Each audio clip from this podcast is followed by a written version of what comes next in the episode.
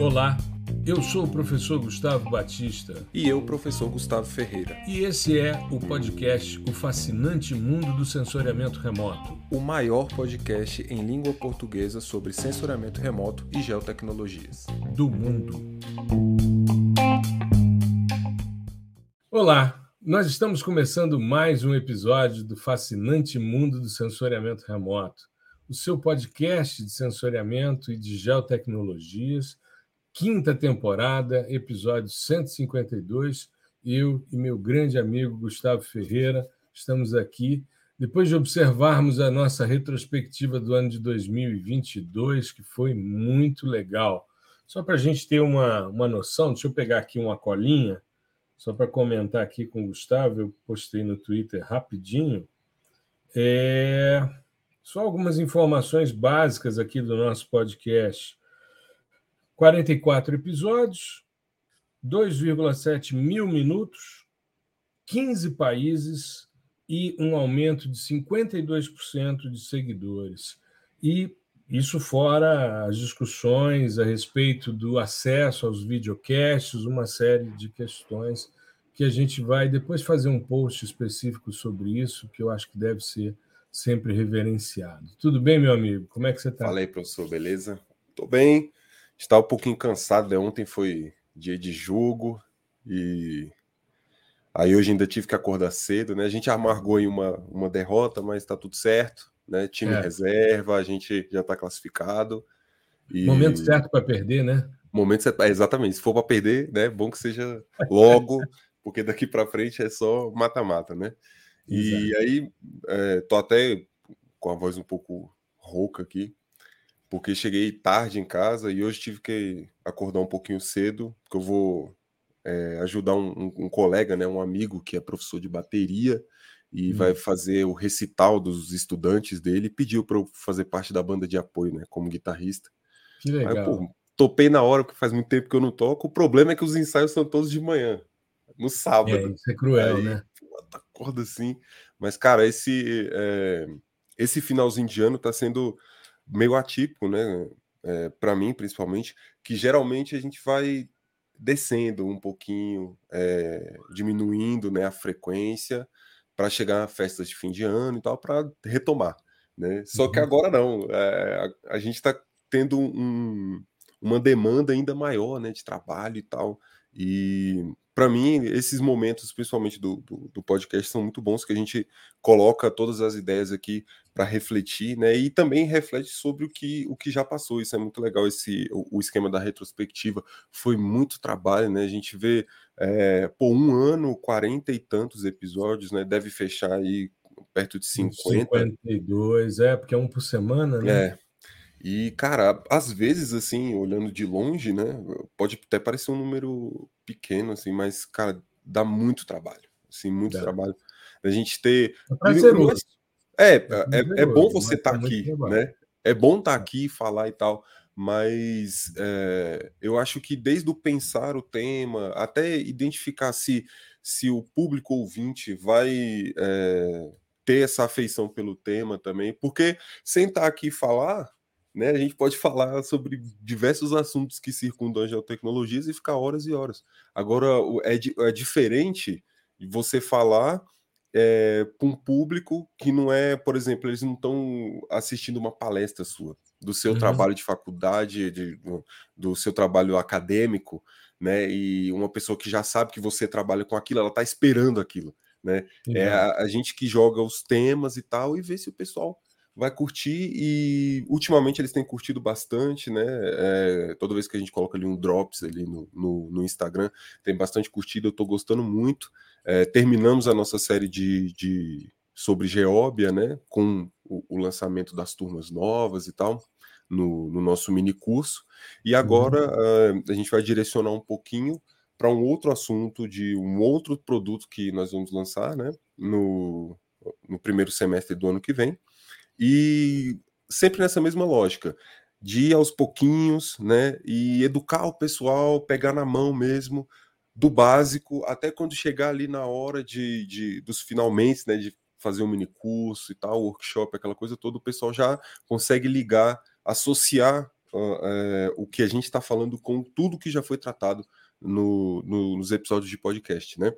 E hoje vai ser bem, bem tranquilo, bem light, né? Falaremos aí de semelhanças e diferenças entre sistemas ótico e SAR. Isso.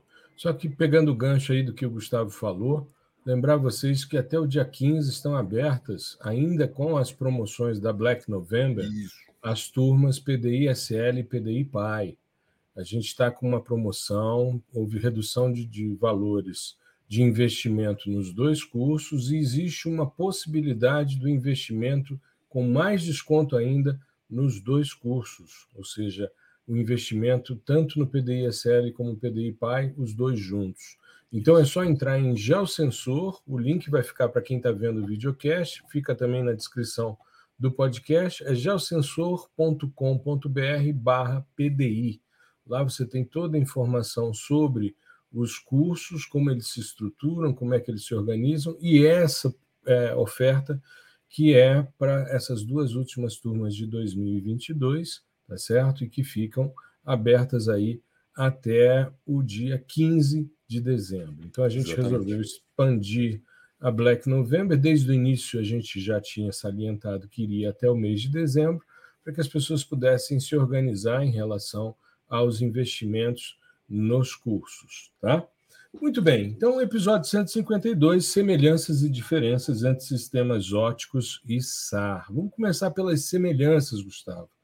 Vamos primeiro falar sobre possibilidades de serem colocados em diversas plataformas. Isso, Isso é uma característica que praticamente todos os sistemas sensores têm, ou seja, você pode ter desde da estrutura manual, como também colocar em drone, em avião, em satélite, enfim, todos esses sistemas sensores têm essa possibilidade. Isso, eu acho que é esse, esse, esse, esse nível é o, o mais é a semelhança assim mais básica, né?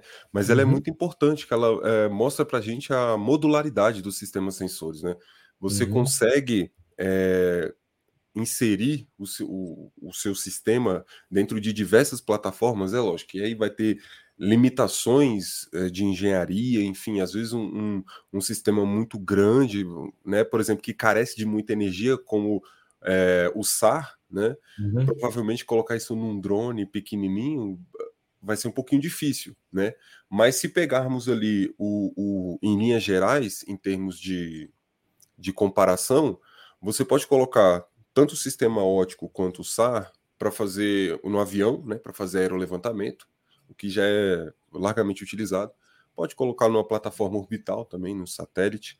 Né? Você uhum. pode ter isso de forma estática no, no chão para mensurar, né? fazer mensurações em, em um local específico, né? ou carregar em um, uma plataforma móvel, mas isso ground, né? ainda no chão. Uhum. E essas semelhanças não são só específicas né? do, do, do SAR e do ótico, mas qualquer outro sistema de sensoriamento remoto você tem essa possibilidade, essa modularidade. E é muito bacana. E hoje, com a miniaturização das coisas, né? Exato. Vídeo, vídeo telefone, que a gente tem tudo, inclusive sensores LiDAR, né? E, e todas essas coisas, além do, dos imagiadores. É, as, as possibilidades vão crescendo, o leque de opções vai crescendo, na verdade, porque uhum. junto à miniaturização, né, investimentos e toda uma questão econômica também, você acaba que cria um ecossistema favorável para a criação de, de novos sistemas ou sistemas que, que atuam ali né, no, na mesma forma do, do que os tradicionais, porém menores. E uhum. aí você pode colocar isso num, num Vant, né, num, enfim, num drone, e ter um, uma maior, é, vamos dizer assim, um potencial maior dentro da sua aplicação, né? Que isso também tem, tem muito a ver o, a, a modularidade ela é legal desde que você entende qual é a melhor plataforma né, para o seu estudo, pro, é, enfim, para o seu objetivo. Né? Você uhum. quer monitorar um cultivo específico ali, a, a, sua propriedade que seja, né? E você tem recursos né, para é, levantar um drone, coisas do tipo. Então essa é a melhor, essa é a melhor pedida, né? Claro que aqui a gente está falando é, excluindo essa questão de ah, mas se o cara pode pegar dado gratuito, ele vai pegar uma imagem de alta resolução e tal, orbital, tudo bem. A gente está indo no mundo ideal aqui, que seria esse, é, de você entender, né? E, e, dentro da sua lógica ali de custo-benefício, entender qual é a uhum. melhor plataforma para utilização. E a modularidade, novamente, desses sistemas sensores é legal por isso, porque você tem é, é ali uma, uma prateleira com, com várias é, opções né, de, de plataformas para fazer o, o imageamento. Exato. E você pode, inclusive, com essa questão da modularização, você colocar esses sistemas sensores numa mesma plataforma e comparar os dados. Sim. Isso é algo extremamente interessante e isso foi, de certa forma, inaugurado com sistemas como o Modes, né? O Modes na plataforma Terra você tinha ali cinco, seis sensores juntos. E era muito interessante porque o nível de aquisição era diferenciado, então você podia, por exemplo, comparar os dados termais, né, a parte do espectro óptico emitido. A gente, quando está falando de óptico, a gente está falando normalmente pensando em 0,4 a 2,5 micrômetros, né, a faixa do visível, do NIR e do suor, né, infravermelho próximo, infravermelho de ondas curtas, além do visível. Mas é, a, a, comparação que era possível nos dados termais do MODES com 1 km e do ASTER com 90 metros era extremamente interessante. Você, em ambientes urbanos, vê a rugosidade térmica de uma superfície urbana a partir de um nível mais alto de detalhamento, com um sistema de mais alta resolução espacial, te permite esse tipo de análise. E hoje, com a popularização e a miniaturização desses sistemas sensores, você tem uma possibilidade muito grande de colocá-los numa mesma plataforma. Né? E avião a gente nem fala, porque nos anos 70 o Brasil foi todo mapeado pelo projeto Radam Brasil. Aliás, o Brasil foi pioneiro na utilização de radar de abertura lateral aerotransportado, os SLARs, que para fazer esse mapeamento do território. E tudo foi mapeado na escala de 1 para 1 milhão. E dessa escala de 1 para 1 milhão desdobra-se todo o mapeamento sistemático brasileiro. Então, e a gente tem várias cartas temáticas que o Radam produziu, ou seja, quando a gente vê, mesmo uh, quando se fala de histórico do SAR, o Radam Brasil tem uma importância muito grande em termos mundiais, que foi a primeira vez que se mapeou 8,5 milhões de quilômetros quadrados usando radar de abertura lateral aerotransportada. Então, eu acho que é cabe importante, né? Cabe um, um episódio, né, só para o projeto. Assim, Seria legal, talvez histórico, vamos, vamos focar Isso. nisso. Talvez Sim. encontrar alguém que tenha atuado, né, mais diretamente assim. Eu tive a oportunidade de conhecer, num simpósio brasileiro de geografia física aplicada que ocorreu em Natal, eu tive a honra de conhecer a professora Dora de Amarante Romariz. A professora Dora participou na parte de vegetação, era uma geógrafa, né? E trabalhava no IBGE, ela foi durante muito tempo do Radam Brasil e ela, entre outras coisas, ela trabalhou na elaboração do mapa de vegetação da América do Sul, que foi organizado pela ONU né, para a uhum. educação. Uhum. É, ela faleceu em 2017, mas eu tive a honra de conhecê-la e de receber um material dela é, com uma dedicatória a professora Dora participou da elaboração, inclusive, da chave de classificação da vegetação no projeto Radam Brasil. Então, Perfeito. é uma figura, assim, como já é um projeto muito antigo, né? A Dora era de 1922 e ela faleceu em 17, né? 1922, 100 anos esse ano, né? Então, é uma moçada que provavelmente para a gente conhecer alguém ainda que esteja né, atuando é, é, algo um pouco mais complexo. Mas eu trago Só se fosse memória... bem novinho lá na época, né? É, anos, anos 70. Eu trago essa memória dessa, dessa, dessa conversa, foi muito interessante.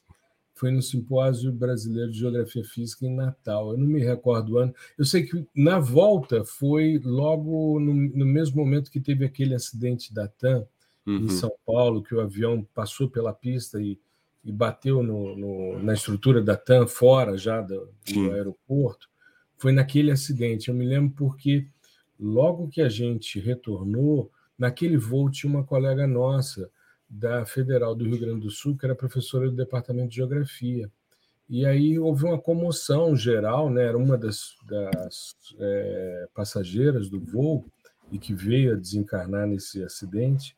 E foi logo depois do evento. Eu me lembro da comunidade conversando, trocando ideias, e alguns colegas é, que eu conversei mais, mais detalhadamente, né, falando sobre esse processo uhum. que aconteceu. Então eu faço essa relação. não me lembro o ano, mas me lembro desses momentos. Eu, eu, assim, eu tenho uma péssima memória para datas, mas eu guardo essas coisas com essas referências. E essa foi uma referência muito marcante, muito triste, né? É. Que aconteceu. Questão de geração de imagens, Gustavo, em termos de semelhança, o que, que a gente pode trazer em termos de sistemas óticos e SAR? Cara, assim, de geração, Aqui a gente está falando de. Geração e não geração de imagens. Isso. Que né? você. É, aqui não confundir com geometria de imageamento, que vai ser não, não, que a gente não. vai colocar. É a Mas possibilidade é... de você ter o sensor imagiador e o Isso. não imagiador, Exatamente. tanto nos sistemas óticos como nos sistemas SAR. Isso. Só para esclarecer. Então você pode, por exemplo, que é algo que a gente, inclusive, já tocou né, na tecla várias vezes, que não necessariamente a imagem em si é o seu produto final ou o seu produto de análise, né? Uhum. Tanto no ótico quanto no SAR. Você tem a, a, a, possibilidade de captar, por exemplo, no ótico, apenas um espectro, uma curva espectral de um ponto específico, né? Se você for com field spec lá em campo e tal, e pegar essa informação, é uma informação espectral né, de um alvo específico, assim como é coletado né, é, via satélite, porém não gera uma imagem, ele vai te gerar uma uhum. informação de espectro. No radar, a mesma coisa, né? Só que aí você pode ter essa informação em termos de espalhamento e também de posição, né? Quando, inclusive, quando se fala em radar, né, o pessoal tende a associar a, o, aquele sonar, né, dos, dos navios e tal, que uhum. ele joga, emite um pulso e capta o retorno, né? Que é exatamente o que o sistema SAR faz. E só que ali você está trabalhando apenas com uma dimensão do dado, que é a posição, né? E um outro radar também que o pessoal associa muito é o radar, o, o que multa a gente lá de, de, de trânsito, né? É, o de efeito Doppler. Exatamente. Que trabalha com a posição, né? Claro que isso com, associado a um deslocamento, né? Então você uhum. consegue calcular a velocidade, mas o princípio é esse: você não precisa de uma imagem né, para ter a sua informação. E aí, no caso do SAR, seria uma informação tanto de posição quanto de espalhar. Você pode individualizar isso. E no ótico seria a informação espectral, né? Do, do, a assinatura espectral do seu alvo. Eu não diria que no caso do SAR. Por quê? Aí eu vou só fazer um, uma, uma questão sob o ponto de vista conceitual. Uhum. Quando a gente pensa nesses sistemas sensores, a gente está falando de sistemas sensores de microondas, né? E dentro dessa perspectiva, a gente tem os sistemas ativos e passivos, que a gente vai falar nas diferenças, mas enfim, no caso dos ativos, a gente consegue organizar é, esses sistemas sensores de microondas em quatro grandes grupos a gente tem os RAS, né, que são os radares de abertura real, os SARs, que são os, os radares de abertura sintética. Mas, quando a gente pensa em termos de não imagiadores, aí a gente tem os altímetros e os escaterômetros. Os altímetros, você tem medições aí de distâncias que são calculadas a partir do tempo de viagem do sinal e da, da velocidade da luz. E o escaterômetro, normalmente os altímetros então vão ser utilizados para ver a variação altimétrica, né, em termos de tempo de retorno, e os escaterômetros medem a energia reta espalhada da superfície com alta resolução radiométrica e eles nos permitem, por exemplo, fazer medições de velocidade de ventos. Então, muitos desses sistemas não imagiadores servem para auxiliar as análises meteorológicas, Sim. assim como os passivos, mas isso é conversa mais para frente, quando a gente for falar sobre sistemas de microondas passivos, que para muita gente, dentro do sensoriamento remoto, é, é quase desconhecido. Até porque Exatamente. eu já ouvi diversas vezes pessoas dizendo: ah, os radares eles utilizam uma fonte é, própria de radiação, ou seja, eles funcionam como fonte e sensor, porque não existem fontes naturais de microondas na superfície terrestre, o que não é verdade.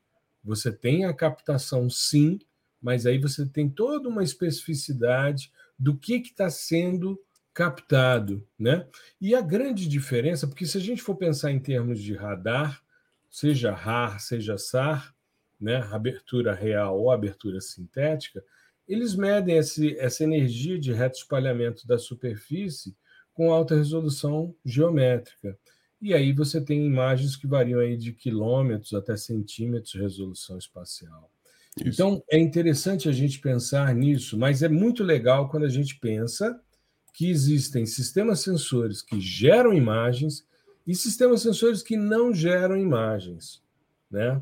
E aí a gente faz essa, essa relação. E existem sistemas sensores que geram imagens e dados de informações que não seriam obtidas em sistemas imagiadores, se a gente pensasse para mais é, de forma mais antiga, que é o caso dos hiperespectrais.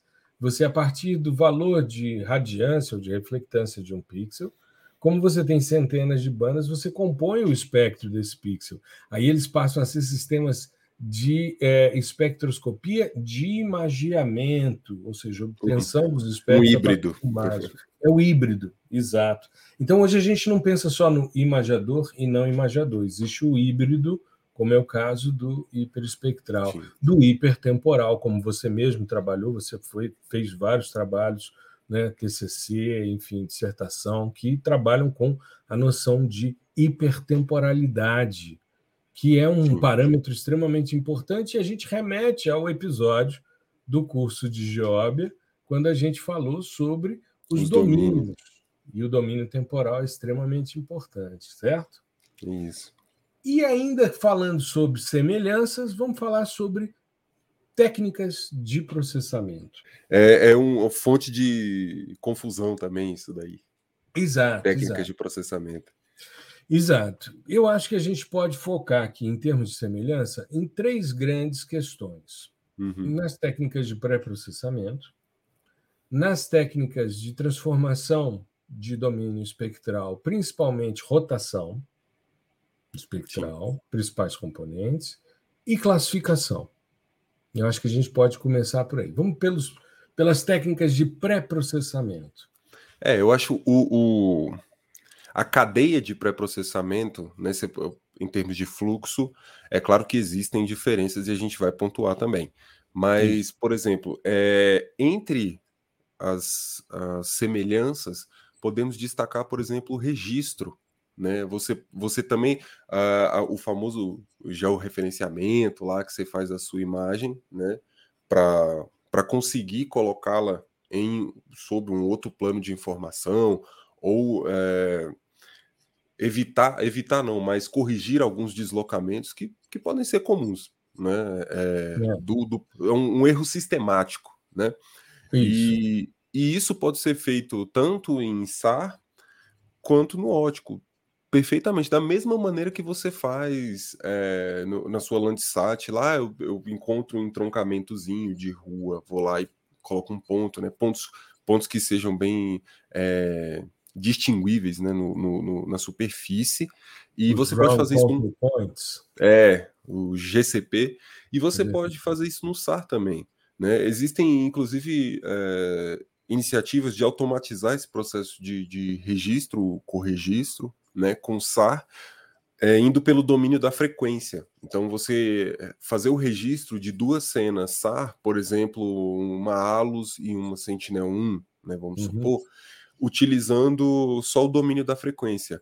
É, e aí você faz esse registro né? Só que aí existe uma parte um pouco mais complexa, porque aí você extrai a componente de frequência de fato utilizando transformada de Fourier rápida, né? Fast Fourier Transform, e você uhum. extrai essa componente e aí você consegue é, calcular a correspondência daquele pixel com a, a mesma com a mesma componente de frequência do mesmo pixel, só que da outra imagem. É um pouquinho mais complexo, mas você pode fazer isso manualmente, você pode fazer isso de, de forma automática sem maiores problemas. Então eu uhum. destacaria esse dentro da cadeia de pré-processamento como um dos mais é, assim é, evidentes, né, em termos de semelhança. É, eu vejo assim, o, é, o georreferenciamento Hoje todas as imagens são georreferenciadas. Isso. Eu posso falar disso com tranquilidade, porque eu sou de uma época em que as imagens vinham com uma matriz cartesiana, com uma, um sistema de coordenadas cartesiano, com origem no canto superior esquerdo da imagem, primeira linha, primeira coluna, e a partir daí você atribuía coordenadas geográficas, coordenadas planas, o que fosse, e era a forma de georreferenciar. Quando a gente hoje já tem todos os planos de informação georreferenciados, o registro imagem-imagem ou registro imagem-carta, que é você dizer aquele ponto na carta ou na outra imagem de referência, é esse ponto da imagem a ser corrigida para que eles possam ter uma superposição perfeita, né, um ajuste perfeito. Isso pode ser feito tanto no ótico como também nos dados SAR.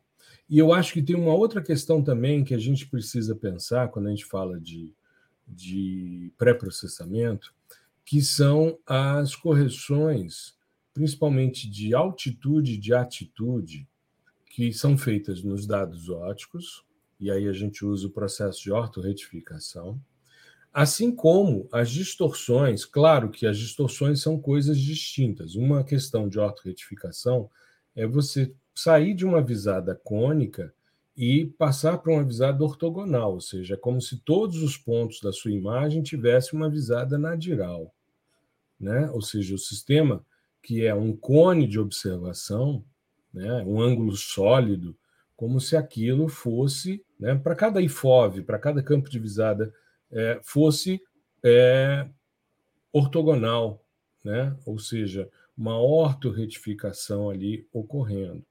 No caso do SAR, você tem as distorções por causa da visada lateral, mas você corrige as distorções de terreno, seja shadow, layover, foreshortening, você corrige também utilizando o modelo digital de elevação, assim como nos métodos de ortoretificação.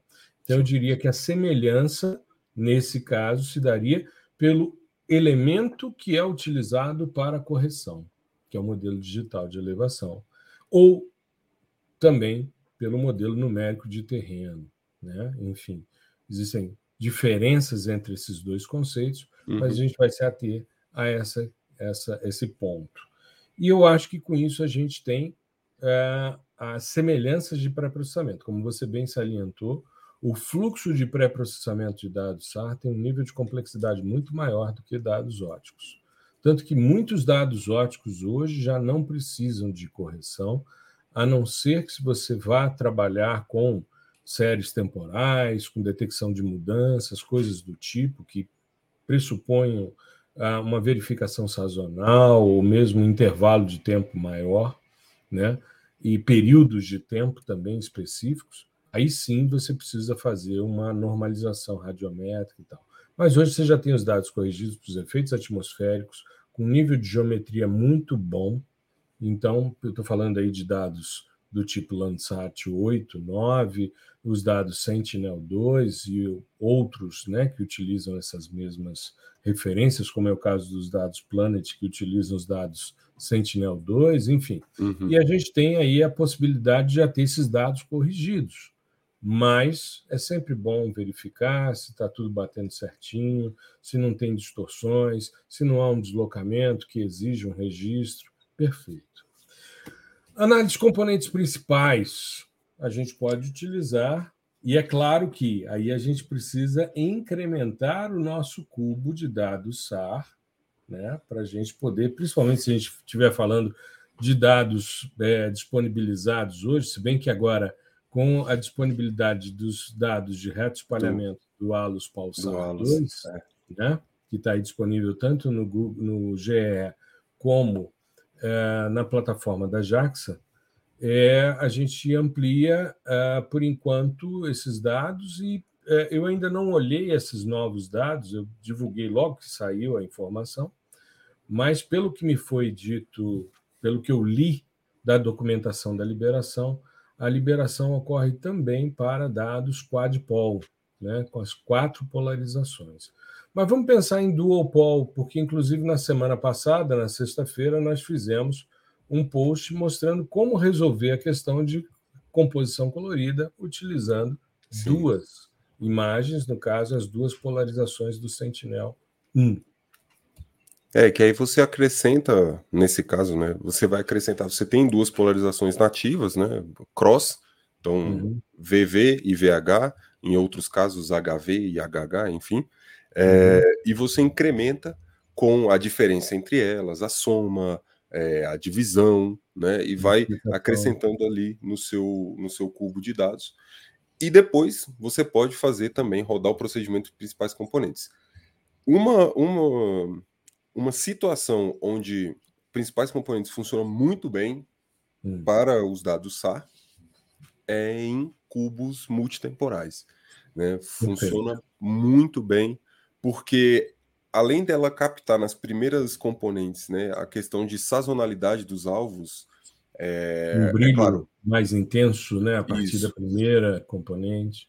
E aí vai, e isso vai depender né, da quantidade de, de alvos distintos que tem na sua cena, uhum. mas uhum. num contexto geral, onde a gente tem corpos d'água, vegetação e área urbana, ele consegue separar muito bem uh, as componentes e, e você entende, né? É claro que como isso está colocado em perspectiva temporal, você vai entender as questões de sazonalidade da sua, da sua série e também a diminuição do ruído. Né? Então você uhum. consegue filtrar o ruído, esse ruído vai ficar armazenado, vamos supor, né? vamos, vamos dizer assim, é, armazenado nas últimas componentes, e daí você é, é uma escolha, ou você reduz o seu conjunto de dados de modo a retirar essas componentes, ou você faz a inversa né, da, da, da transformada. Deixando, de fora, né?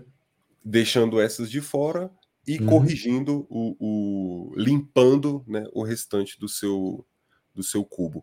E funciona muito bem. Eu apliquei no meu mestrado, não foi principais componentes de fato, né? Foi MNF, que é uma, uma variação.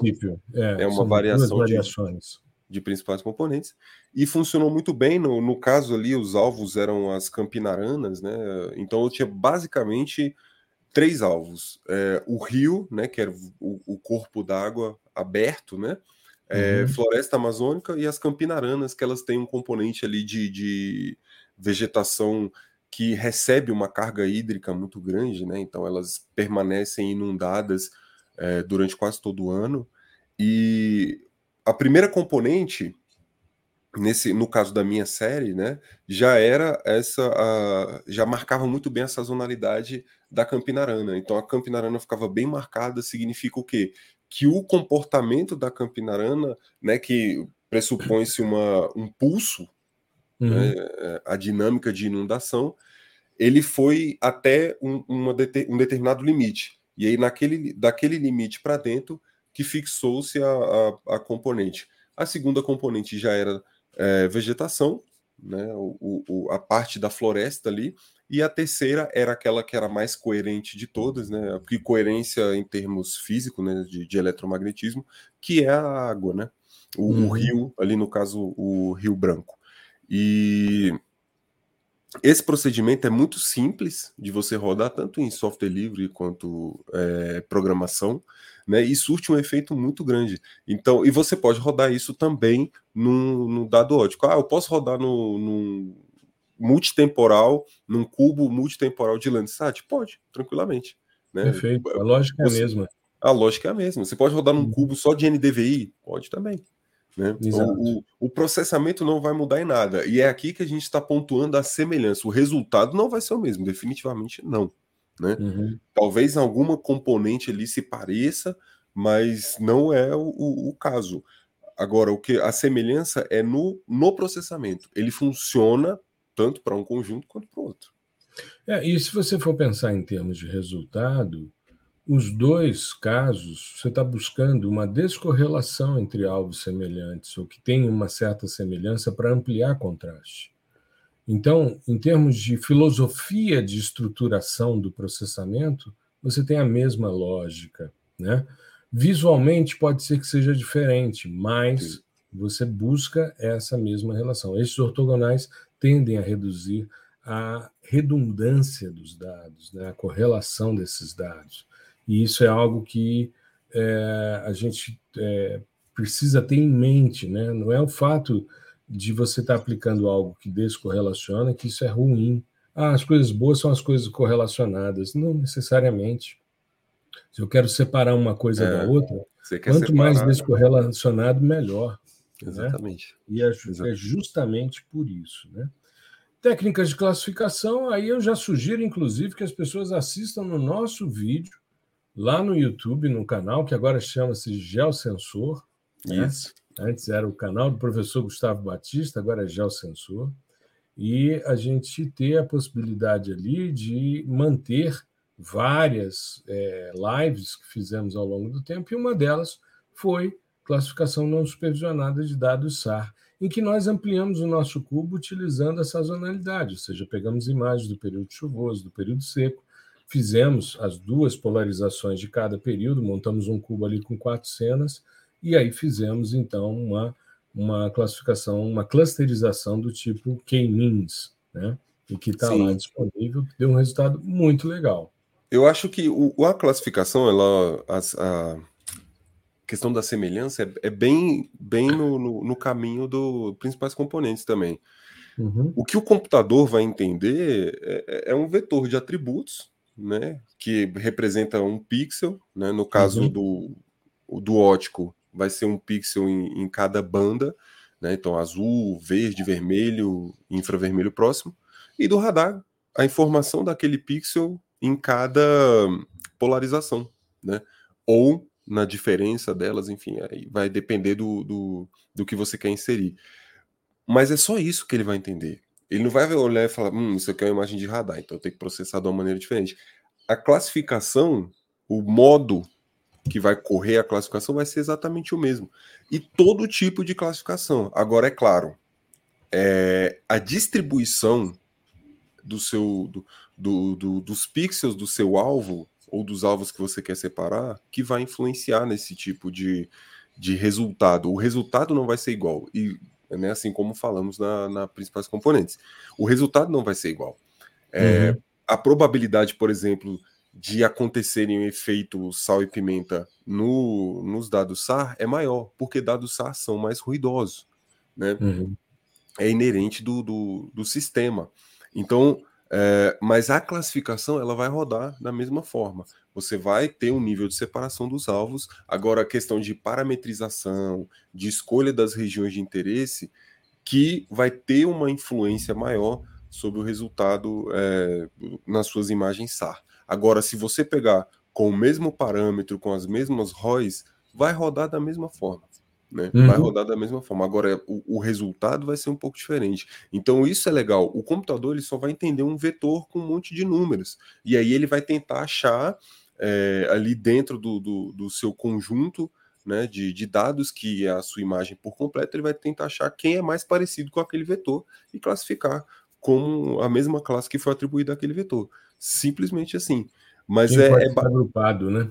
Quem pode é. ser agrupado num contexto, em outro, isso. em outro, em outro. Isso, e isso é até legal, porque né, do, a gente até mostrou isso em, em live, que o, o, algoritmo que a gente utiliza na, nos dados óticos, ele tem um, um, uma performance muito legal nos dados SAR também. E um algoritmo uhum. não supervisionado, ou seja, a gente nem falou para ele quem que era quem ali. Só falou, cara, agrupa quem você acha que, que se parece aí, por favor, em, sei lá, quatro, cinco classes. E ele fez um trabalho muito bem feito. Né, com, com pouquíssimo ruído e tal, então muito parecido com dados óticos, né? E uhum. então, assim, pra, isso veio para mostrar que os procedimentos, né, as técnicas de classificação são semelhantes. existem técnicas exclusivas para SAR? Existem. Né? O Wishart, que era um, é, é, um grande pesquisador nessa área, ele tem classificações com, com base né, em distância, com base. Você tem classificações com base em informação polarimétrica, né? Do professor Eric Potier também. Da... Uhum. Então tem, tem uma galera que estuda classificações assim específicas para aquele tipo de dado. Tem, sem maiores problemas. Agora, é, em termos de semelhança, você pode aplicar um random forest da vida, tanto no ótico quanto no SAR, sem maiores problemas.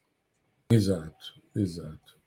É, eu estava vendo aqui, antes da gente falar sobre as diferenças, é, esse acidente da TAM, ele completou 15 anos. Hum. Tá? Ele completou 15 anos, é, foi em 2007. 2007. Foi quando houve o o Simpósio Brasileiro de Sensoriamento de, de Geografia Física Aplicada em Natal. E eu fui convidado para palestrar, então fazia parte dos palestrantes, fiquei no mesmo hotel que a professora Dora, e a gente se deslocava para o FRN no mesmo ônibus, ia conversando, ela é uma pessoa muito simpática. Um dia eu estou na universidade, chega lá um Vegetação do Brasil, e ela mandou né, com dedicatória e tal. Achei muito, muito simpático. É, Ela pegou um cartão e me mandou. É, eu ainda era da Universidade Católica e recebi. Fiquei muito feliz de, de ter essa lembrança aqui, de poder trazer essa discussão. E a gente conversou muito sobre o Radar Brasil na época. É. A, gente, eu, a minha curiosidade, né, eu ia conversando com ela a respeito né, do, das questões. Eu tinha feito meu primeiro curso de SAR é, em 97 com o, o, o uhum. né? foi um curso de Radasat que eu fiz em 97. Tinha 10 anos que eu tinha começado a estudar radar, e como, quando eu vi que ela estava presente, a história dela com o radar, eu fui perguntar dos desafios e tal. Foi muito, muito interessante, uma conversa muito boa.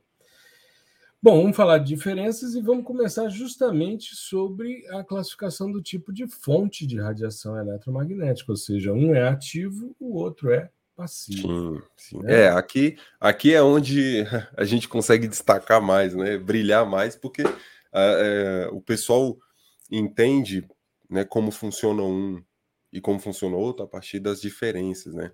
Exato. E a mais, né? A, a e é justamente o que eu falei ainda há pouco do contraste. Quando Sim. a gente descorrelaciona as coisas, ou seja, quando você está buscando as semelhanças, você está buscando a correlação de uma coisa com a outra. Quando você está buscando as diferenças, você está descorrelacionando as coisas de forma que elas se tornem mais evidentes. Né? Então, Exatamente. pegando o gancho aí, que inclusive é um dos episódios aqui do podcast, a consciência nasce do contraste.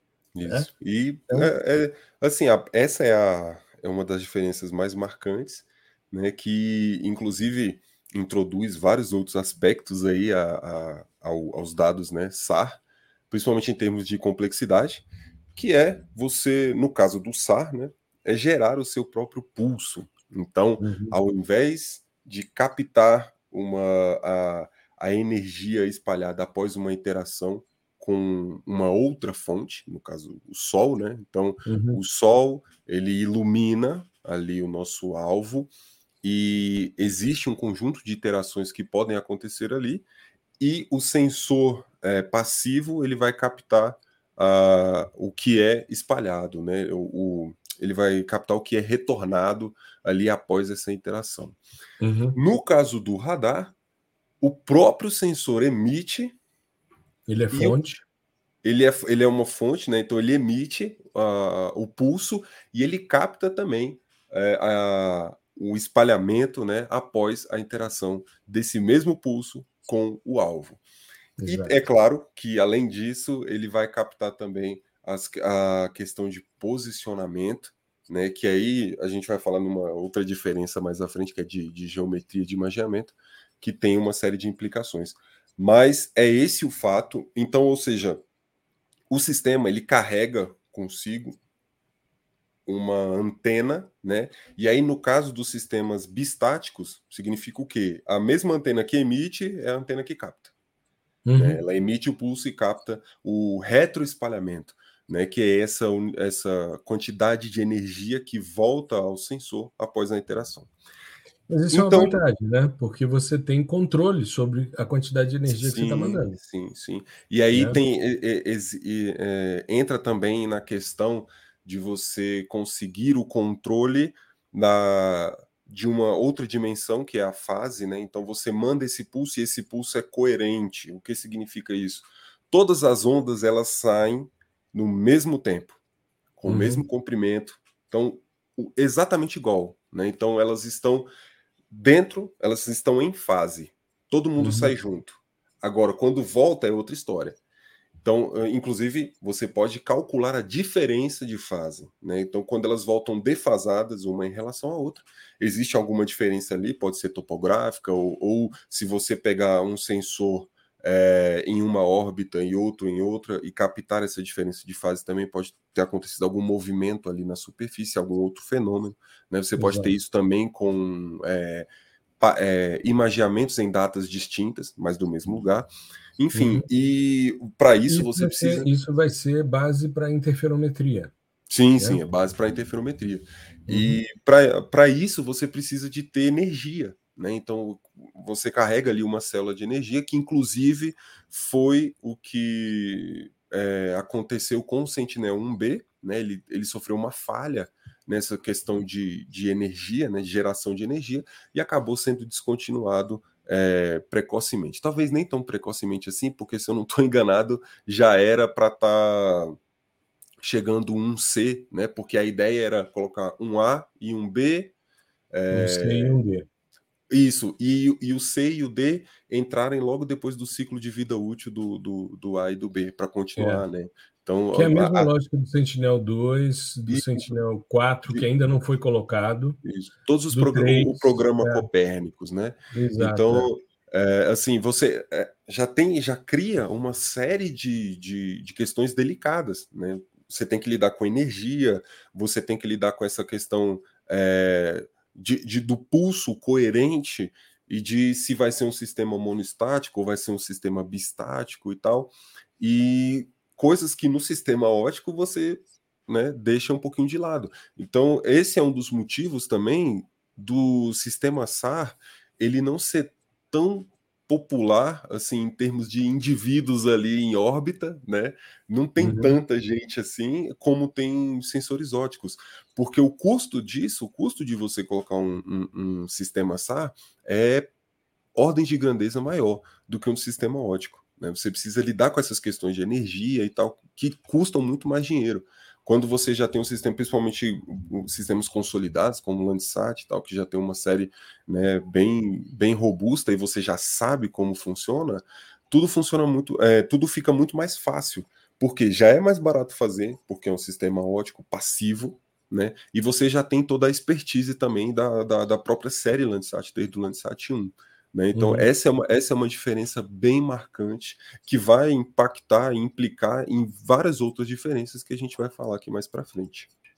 Exato. É, o Sentinel, ele, o caso do Sentinel 1B, ele é colocado em órbita em 25 de abril de 2016 e ele dá esse problema em 23 de dezembro de 2021. Então a gente já tinha aí mais de cinco anos de, de estrutura de funcionamento. Mas esses sistemas sempre são pensados para um período de funcionamento, mas acabam né, é. exagerando. Tem sempre tempo... é, é, sempre esticado, né? Sempre um esticado, sempre. Então eles já são programados de certa forma para funcionarem mais tempo do que o que foi previsto. E isso é, facilita também a gente compreender. Então, eles tiveram problema em 23 de dezembro, começaram a testar e quando foi no início do ano eles deram por perdido, né? E havia uma, uma certa irregularidade no 1B em termos de aquisição, se comparado Sim. com o 1A. Então, é, é uma perda, mas não foi tão complicado assim. Mas eu vejo que no meio do caminho surgiu uma pandemia que, de certa forma, é, mexe com a, as programações. Você vê, o Sentinel 5 era para ser 5A e 5B, mas aí eles colocam o precursor primeiro e não avançam nesse sentido. Então, tem algumas coisas que eles vão colocando na frente mas eu já vi, inclusive, a organização é, pré-lançamento do 1C, justamente para não defasar. Até porque o fato deles terem colocado um sistema na banda C tem um apelo muito forte para a agricultura. Uhum. Porque se você pega um sistema que é mais voltado para a floresta, tipo banda L, banda S, banda P, que a penetrabilidade é maior, isso não discretiza tão bem as áreas agrícolas como na banda C, que é mais superficial, porque você está trabalhando com é, plantações que têm, no máximo, ali um metro e meio, dois metros, quando Sim. são coisas muito grandes. Mas é, milho, né? Cana. É, exato. Mas quando você pensa em soja e tal, você vê uma estrutura mais espalhada, uma rama mais espalhada, né? Então, a utilização de banda C é fundamental, e isso, para garantir a segurança alimentar, tem um impacto muito grande. Então, é, essa é uma das explicações. Muita, muita gente que trabalha com vegetação fala: ah, por que, que esses caras não investiram em banda L, como o Alo já vinha fazendo? Porque você tem uma demanda específica para a agricultura e é um forte, é, um apelo muito forte essa questão Sim. da questão da banda C.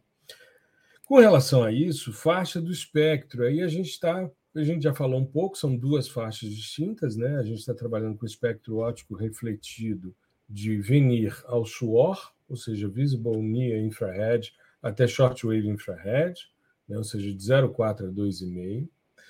Ah, e quando a gente vai para as microondas, a gente está trabalhando ali na ordem dos centímetros. Aí é, até você pode chegar até um metro, né? Exato. Aí já são comprimentos de ondas maiores. E são regiões distintas do espectro e formas diferentes de interação. Então, a gente pensar nessa questão de faixa do espectro, isso tem algumas implicações. Claro, o fato, se a gente pegar o ponto anterior das diferenças entre tipos de fontes de radiação, né, a classificação entre ativo e passivo, um ativo você coloca ele para funcionar full time, isso independe de se está em face iluminada ou em eclipse, você tem essa uhum. possibilidade. Mas uma das questões que a gente vê muito falar e que eu acho que é importante a gente trazer é que é, costuma-se dizer que radar não sofre influência de nuvens. É, mas ele sofre. Né? É, aí depende da faixa do espectro. Então, vamos pegar a questão da faixa do espectro. E eu queria que você comentasse, você já falou aqui num dos episódios, mas é como a gente está tratando dessa questão, eu acho que é importante. Eu queria que você trouxesse a sua vivência quando você teve que eliminar cenas do Sentinel por causa de nuvens. Sim, sim.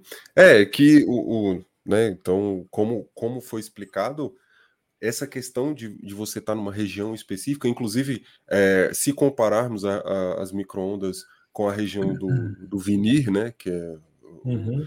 visível infravermelho, que é mais utilizado nos óticos, você tem ordem de grandeza de diferença. A gente está tratando nanômetros em uma e centímetros e metros na outra. Então é, é uhum. é muita coisa de diferença.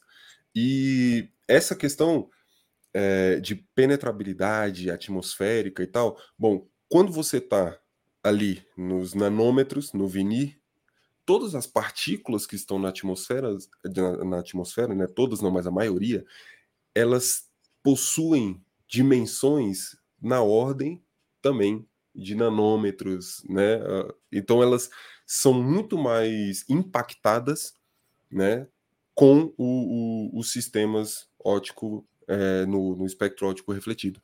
Em uhum. microondas, se a gente pensar uma banda C da vida, é, 5 centímetros por aí, né? Por volta de 5 centímetros. Médio, é. é.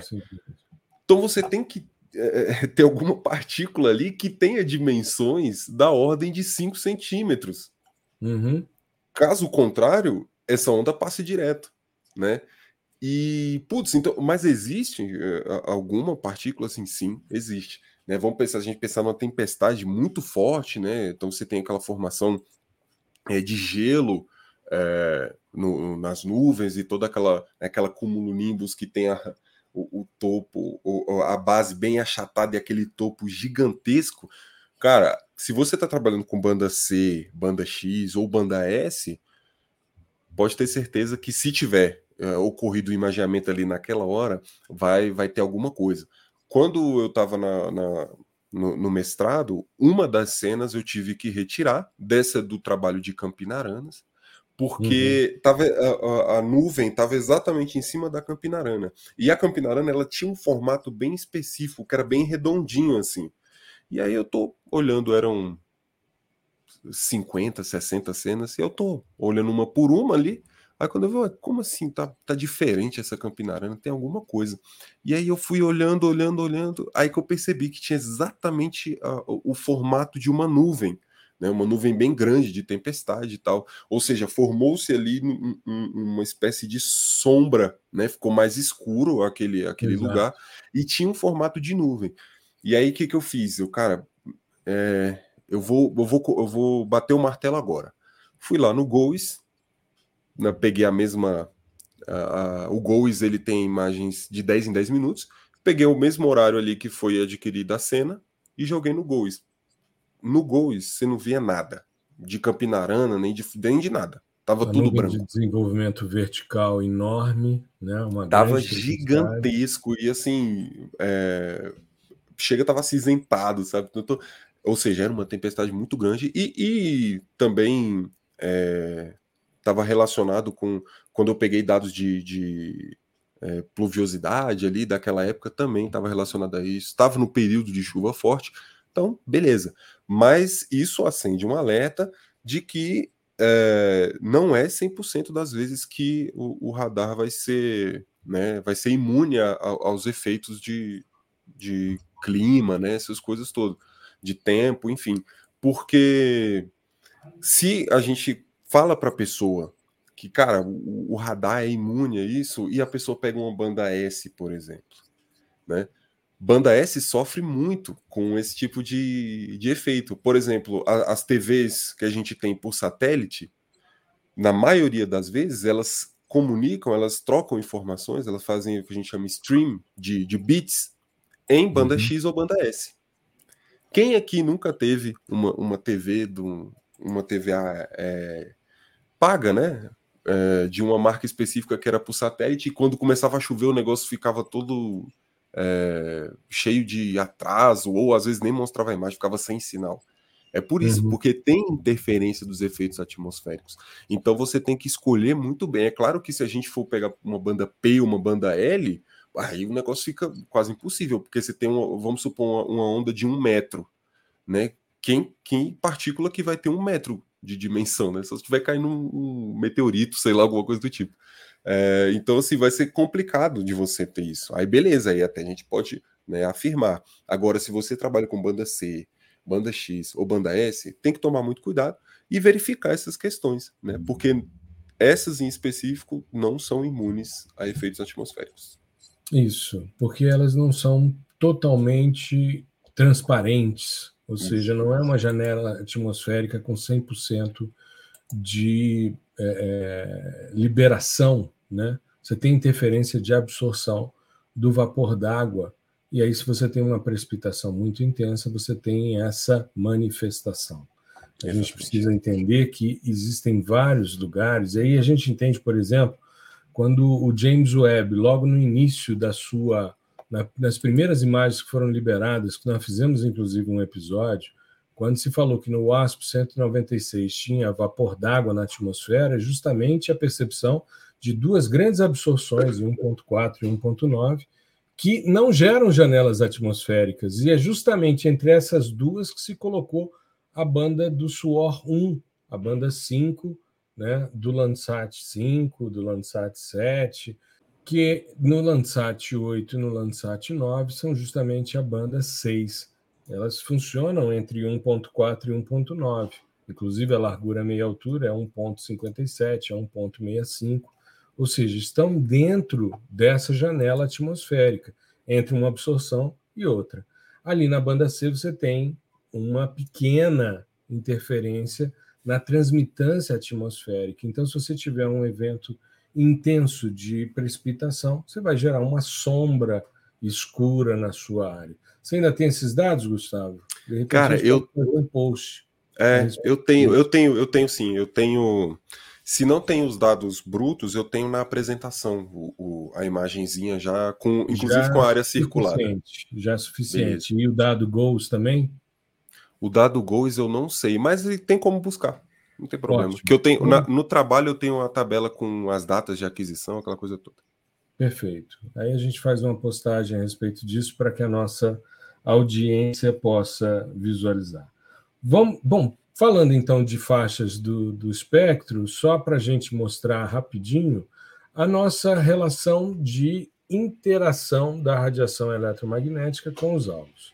Quando a gente fala de faixa ótica, a gente está falando de interações microscópicas, ou seja, a radiação, os fótons daquela radiação, elas, ao serem absorvidos, eles vão deslocar elétrons, vai haver movimentação, criação de níveis mais altos de energia, mais baixos, né?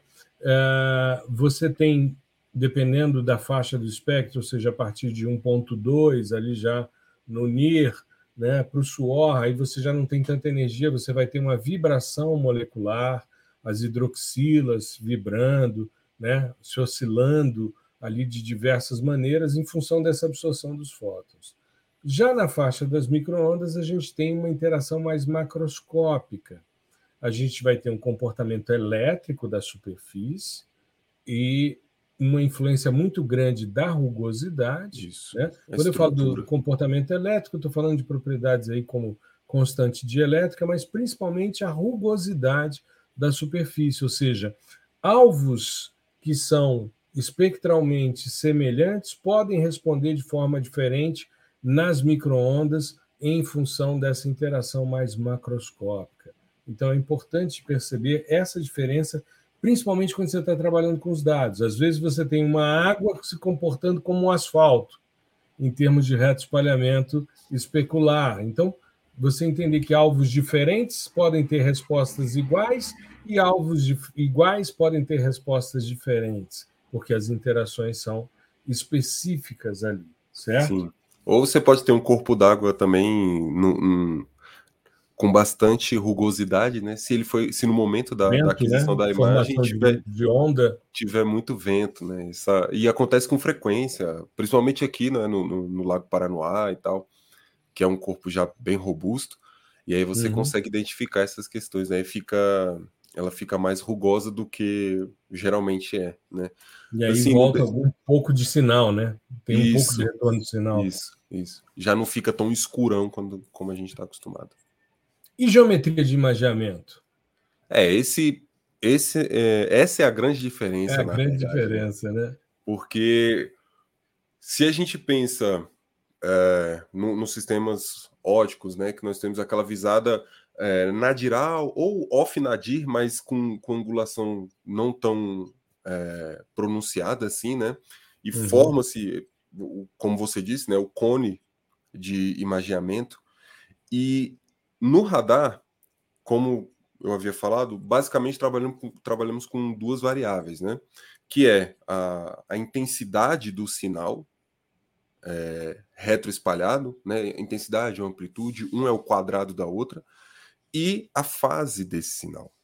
Né? Uhum. E a fase diz respeito também à posição que aquele alvo ocupa no espaço, certo? E para você medir posição, se, se eu tiver nessa visada aqui na diral, o que, que vai acontecer? E eu tiver utilizando a lógica de imaginamento do radar, né, emitindo o meu pulso e captando o retorno, os meu, meus pixels eles vão ficar, em termos de posição, eles vão ficar empilhados, né? Ou, uhum. e, vai, e vai, os centrais vão ficar empilhados e os laterais vão trocar de posição. Quem era da direita vai para a esquerda, quem era da esquerda vai para a direita.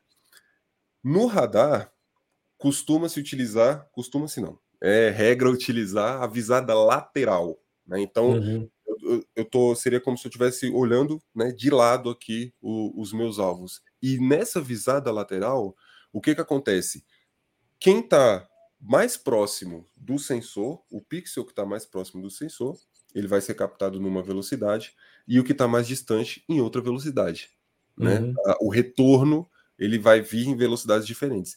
E isso que vai fazer com que o, todos meus, todas as minhas respostas elas sejam colocadas exatamente na mesma posição, na posição correta. Né? Então, uhum. quem está mais perto vem primeiro, quem está mais longe vem depois. Ah, mas o, o, o, a imagem em termos de tamanho de pixel fica correta? Não. além de termos é, pixels retangulares ao invés de quadrados, é, na maioria dos casos, esses pixels retangulares, esse retângulo, ele é mais curtinho, né, aqui próximo ao sensor, e ele é mais esticado longe do sensor. Por causa então, é do lóbulo de imageamento, né? Forma-se um lóbulo de imageamento. Então, é, é essa, é claro que tudo isso é corrigido, né? Depois e tal. E Sim. esse essa questão você consegue, você tem acesso a esses dados, né, sem esse, esse nível de correção, e você consegue identificar exatamente isso. Você, é, por exemplo, se eu pego uma cena e aí no, no canto aqui esquerdo da cena, meu, os meus pixels estão bem é, curtinhos, e no outro canto, né, no canto direito, eles já já estão com um espaçamento bem grande. Eu sei que o plano de voo é aqui, né? Uhum. A minha o meu plano de imaginamento. Né? É bem próximo mais é próximo dos curtinhos, é. Exatamente. Que é o near isso. range e o far range. Isso, isso. Né? E aí, é, esse tipo de imaginamento, esse, essa coisa específica né, do que a gente precisa para captar informações de posição, de fase, de defasagem, né, de diferença de fase ou não, tá? Uhum. É, vão essa lógica vai acabar introduzindo algumas deformações geométricas na superfície, né, na imagem, uhum. que são extremamente comuns e conhecidas aqui. Eu acho que todo mundo que já pegou no material de iniciante de radar já viu isso, né, que é o encurtamento de rampa, é, a inversão de relevo e as sombras, né? Então o, o, a sombra é o mais simples. Se eu estou imaginando aqui, olhando de lado, e tem um, uma montanha, um relevo mais pronunciado, eu vou conseguir identificar uma face dela. Né? Porque a outra está em eclipse. A outra face está é, a outra face está tá escondida, eclipse. vai gerar uma é, tá sombra. Tá escondido. É, né? exato. E, e, inversão de relevo é mais ou menos ali quando você inverte, quando você está na fotointerpretação, que você inverte a ordem das cartas e o que é vale vira topo de morro e o que é morro vira vale, né? Então fica, é. você fica meio perdido assim. Aí quando você vai olhar tem um rio que tá um rio correndo na, na como é que é o nome, gente? Na crista ali, né? No, no é. divisor de vira um divisor de águas o negócio. Você sabe esse... que uma das coisas mais interessantes que eu vejo nessa questão da inversão do relevo, né, o layover, é você ter as linhas de crista que normalmente você viria como o topo de um, uma cadeia de montanhas, como o pulso bate primeiro nesse topo, volta antes do que bate na base, do pulso que bate na base, o topo vem né, para frente primeiro, ele responde, e a base depois, por isso essa inversão do relevo. E é interessante porque essas linhas de cristas elas viram facetas triangulares que não existem. Sim. Então, geomorfologicamente, você cria uma estrutura que não existe, mas que é mapeável que existe em outros lugares. Ou seja, é algo que pode gerar uma compreensão equivocada se o indivíduo não estiver atento a esse tipo de questão. Né? É. E, o, então, a gente falou do, do, do shadow, né? no caso da sombra, o layover, que é essa inversão, e o encurtamento de rampa, o foreshortening, né? que é algo extremamente interessante também, porque você começa a ver uma encosta que chegou primeiro menorzinha e a outra alongada, né? É. E são os efeitos que você tem aí de distorção de terreno a partir de uma visada lateral. Tem uma figura que a gente usa no curso Sistemas Sensores, que eu gosto muito. Deixa eu compartilhar a tela aqui sobre essa questão da, do porquê que a gente faz visada lateral, né? que é justamente essa figura aqui. Eu vou descrever para quem está nos ouvindo, né? e quem tiver curiosidade vai estar tá no videocast, é uma visada, uma visada na diral, em que eu tenho cinco alvos. Um primeiro alvo, que eu chamo de A1, A2, logo em seguida, o do meio é o A3, o A4 e o A5. Então, eu tenho o A3 no meio, o A2 e o A4 estão é, distantes desse do meio, e o A1 e o A5 mais distantes ainda, são os mais extremos. Se a gente fizesse uma visada de radar em que você emite o pulso e capta o retorno, o primeiro ponto que voltaria seria o ponto central. E como o tempo Isso. de composição seria feito dessa forma, eu teria o A3, depois eu teria os pontos A2 e A4 juntos, depois os pontos mais distantes entre si, o A1 e o A5 no tempo 3. Isso. É porque então, como, é, como é um cone. Esse tipo de. Oi? É, essa, essa figura é maravilhosa. Tem, tem no, no livro também, né, do, do CNPq, de censuramento Isso, remoto, né? exato, né? É, é uma que figura é... que o Paulo usava sempre nas aulas dele e eu. E, é, não, dá, dá, compre...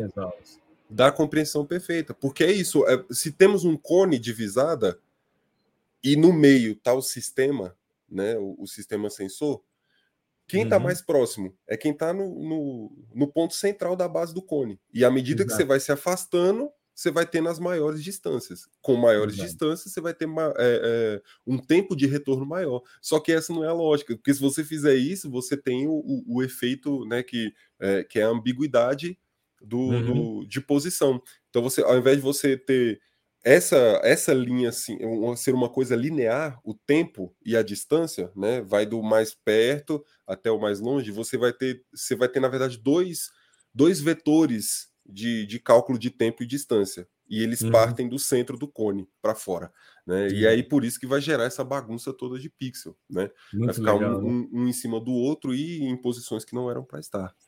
Exato, muito legal, né? Muito massa. Pensar muito nesse massa. tipo de, de situação.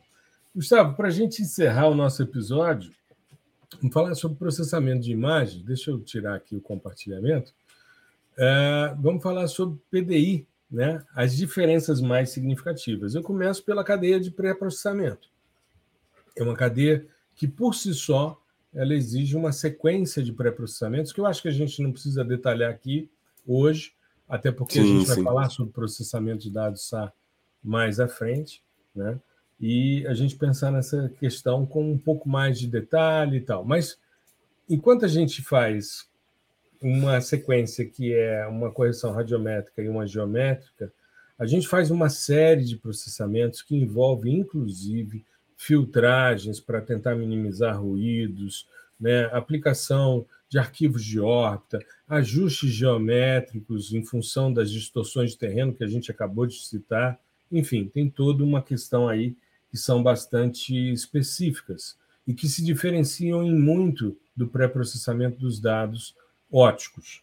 Mas eu acho que é bem interessante a gente focar na questão das decomposições e nos filtros, para a gente é, destacar um pouquinho mais. É, decomposição, é, por exemplo, eu né, vou pegar um, um exemplo específico.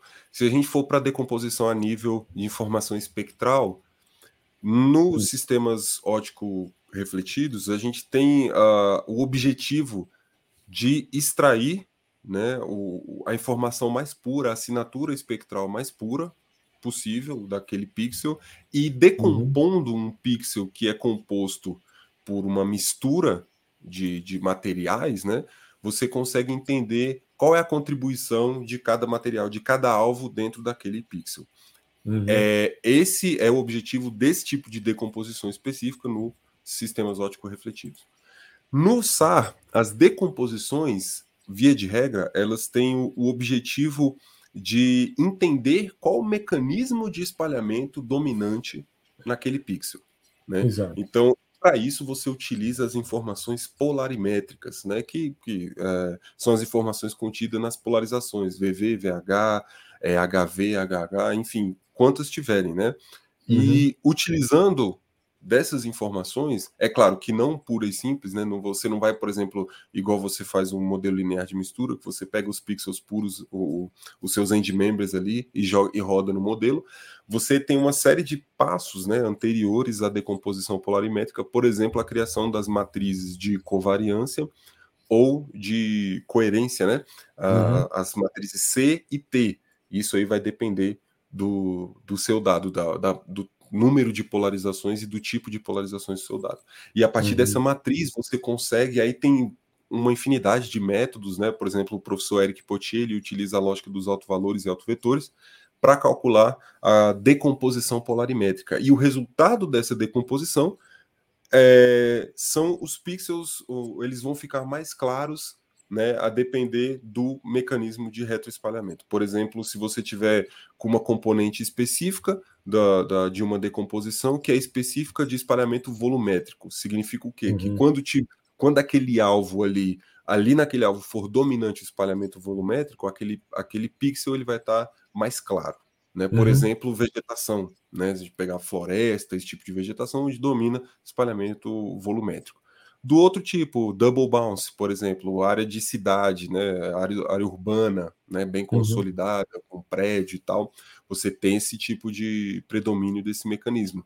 Então, a componente específica do double bounce, que é uma imagem, tá? É, lá nos pixels onde tem representar área urbana, vai estar tá bem mais claro. Né? Então, a, a, essas são a, as diferenças nesse exemplo específico de decomposição. A gente pode ir para outras vertentes. Claro, claro.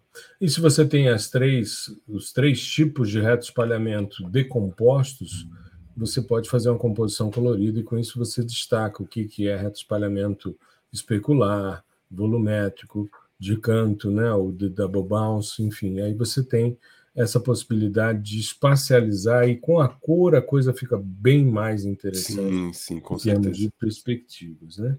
Com e certeza. os filtros que são que têm é, é, lógicas de aplicação específicas, diferenciadas, né? São filtros que podem ser filtros convolucionais, podem ser filtros é, na, no domínio de frequência, porém, quando a gente filtra dados óticos, a gente está buscando a suavização ou a intensificação de variações de frequência espacial, ou seja, bordas, né, nuances de determinadas áreas, você intensificar isso com mais intensidade.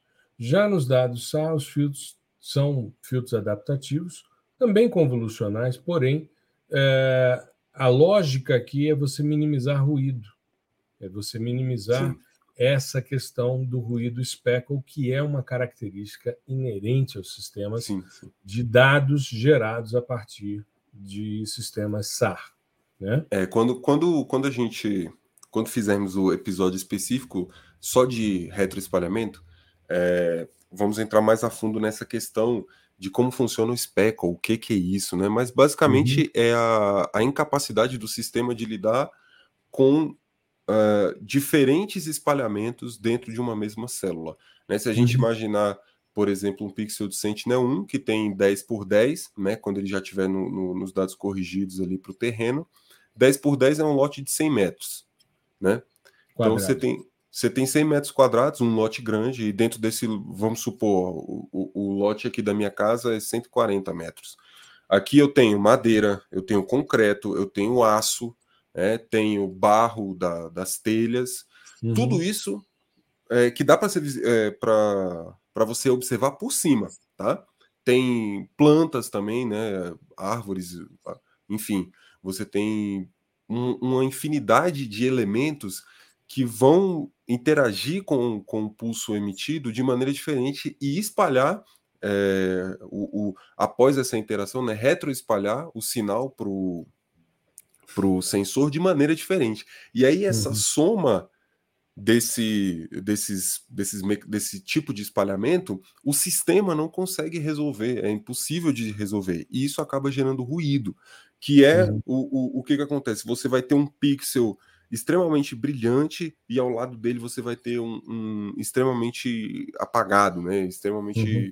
é, preto ali, e isso vai gerar esse efeito sal e pimenta, que é muito conhecido no radar. Né? Inclusive, existem linhas de pesquisa para você extrair o máximo de informação possível do ruído. Né? Então, uhum. você trabalha com a extração da informação antes dessa filtragem. Agora, com os processos de filtragem, você consegue eliminar é, bastante esse efeito e suavizar é, assim com, com muito, muita eficiência né, para aplicações, por exemplo, de classificação. Né? Uhum. Você tem que homogeneizar ali aquela, a, aquela região, né? aquele alvo, aquele objeto que você quer classificar. E os filtros, dentro da lógica do Salles, trabalham, o, o, os que mais performam, né? os mais clássicos, eles trabalham dentro dessa lógica que eles chamam de é, estatística local que é você calcular uma estatística com base em uma janela, né, em um uhum. kernel. E aí você faz, por meio do processo de convolução, você passa esse kernel que vai calcular essa, é, fazer essa filtragem com, com esses, esses mecanismos de estatística localmente, né? Você vai calcular esse, é, esse, essas estatísticas só para aquele kernel, e aí vai passando ele na imagem até conseguir o efeito desejado. E aí você uhum. tem uma infinidade de filtros, é, os filtros de Lee, né, que é, que é um, um pesquisador extremamente conhecido e importante né, dentro do, do, do SAR, só, é, uhum. só ele tem um, dois, três tipos de filtros Lee, né? Sim. Então você tem Lee, Frost, é, Quan, que são uhum. bastante uhum. utilizados também, além de outras técnicas de filtragem, como eu falei para vocês, o MNF pode ser aplicado, mas é, aqui dentro da, da, da, questão das diferenças, os filtros aqui, eles têm o objetivo de é, eliminar ruídos, né? pelo uhum. menos o, o, máximo possível. Exato. E é e claro que isso vem a troco de, de, de, uma resolução espacial, né? você claro. perde detalhamento espacial. Com certeza. Toda vez que você filtra, você perde linhas e colunas em função do tamanho do seu kernel. Isso é, é, é o, o, o, retorno, né? Você melhora em algo e perde alguma Sim. questão. E faz parte. Né? E essa minimização também, depois a gente vai falar sobre isso quando a gente for falar sobre as técnicas de pré-processamento, num próximo episódio. A gente vai ver também a questão dos multilooks, né? Que tendem, como você vê aquele pixel várias vezes com várias observações, você tende a minimizar esses efeitos construtivos e destrutivos que podem gerar esses pixels mais claros, pixels mais escuros, e esse salpicado, esse salt and pepper que o Gustavo muito bem salientou.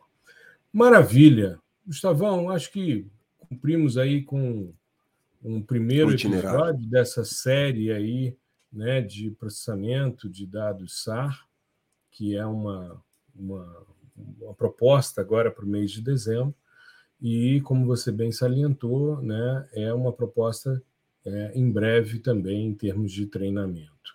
Lembrando que os nossos treinamentos PDI SL e PDI PAI, Pai. estão abertos com condições especiais de Black November até 15 de dezembro. Sim, então sim. a gente vai deixar aqui em cima né, o, o link e para quem está nos ouvindo, é geosensor.com.br barra PDI e está na descrição também do episódio para você entrar e não perder essa oportunidade, porque é uma oportunidade que depois só vai acontecer em novembro do ano que vem.